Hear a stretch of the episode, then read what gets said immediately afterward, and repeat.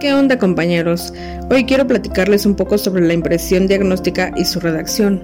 Como ya lo habíamos visto anteriormente, la impresión diagnóstica es la identificación sustancial de los diversos elementos que integran la organización de la personalidad evaluada, presentados como la síntesis sobre las áreas evaluadas, la organización psicodinámica de la personalidad y el diagnóstico nosológico con base en las clasificaciones vigentes. Pero, ¿qué es lo que dicen otros autores sobre este término? Vamos a ver.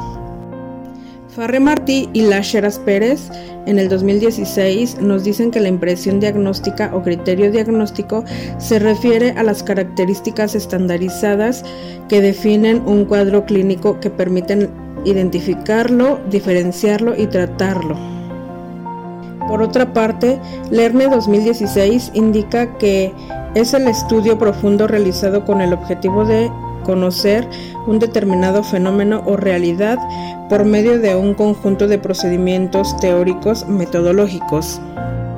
Ahora bien, un diagnóstico certero requiere de varios elementos en los cuales se identifican la intensidad, frecuencia, duración y los aspectos socioculturales al momento de ser emitido.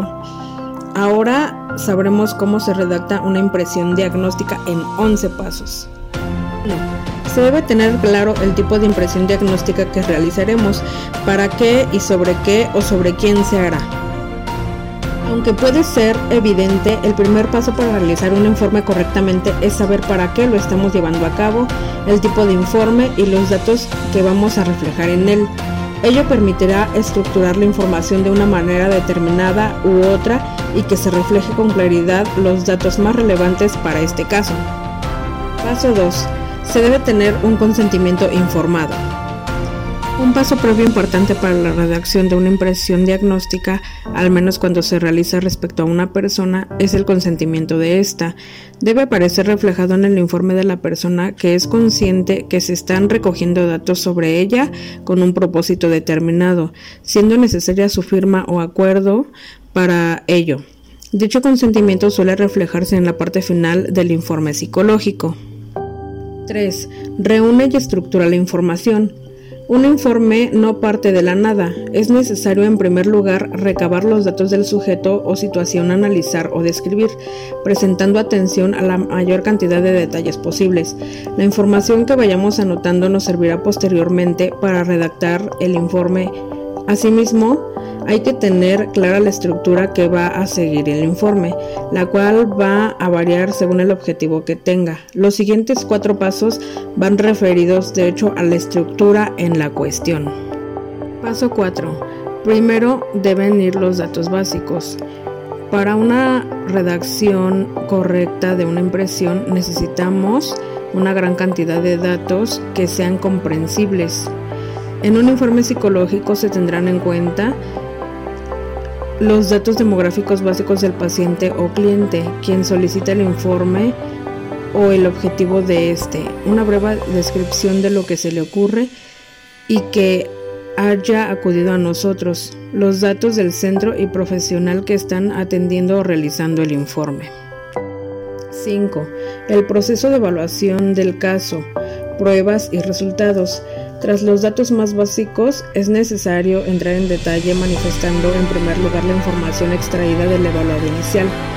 Deben constar cada una de las pruebas e intervenciones que se llevan a cabo, pudiendo añadir una justificación de por qué se han escogido en esas cuestiones. 6. En este paso se reflejan los objetivos y la propuesta de intervención. Después de la evaluación del caso, debe reflejarse si se ha realizado algún tipo de acción o intervención. Si estamos ante un informe psicológico, es necesario que se reflejen los objetivos que se plantean alcanzar con una posible intervención, negociados con el paciente o cliente. 7. En este paso se dan los resultados y se lleva el seguimiento de una intervención. 8. La redacción de la impresión diagnóstica debe ser comprensible y útil para el lector. 9. Ser objetivo. En una impresión diagnóstica deben aparecer datos contrastados que otra persona pudiera replicar a través de los mismos procedimientos llevados a cabo. Paso 10. Refleja lo esencial. A la hora de redactar, tenemos que tomar en cuenta que se trata de un texto en el que vamos a resumir los datos obtenidos, no se trata de una transcripción completa de cada intervención llevada a cabo. Y finalmente el punto 11. Aquí se prepara la devolución del informe. Si bien la redacción del informe puede haber finalizado, es muy importante tener en cuenta no solo los datos, sino cómo van a ser reflejados o expresados. Es posible que el cliente o paciente no llegue a solicitar el informe por escrito, pero siempre debería realizarse como mínimo una devolución oral de este, y dicha devolución tiene una gran importancia, puesto que puede producir un efecto directo en el paciente o cliente. Y bueno compañeros, eso es todo de mi parte, espero que les haya quedado muy claro este tema y muchas gracias por su atención.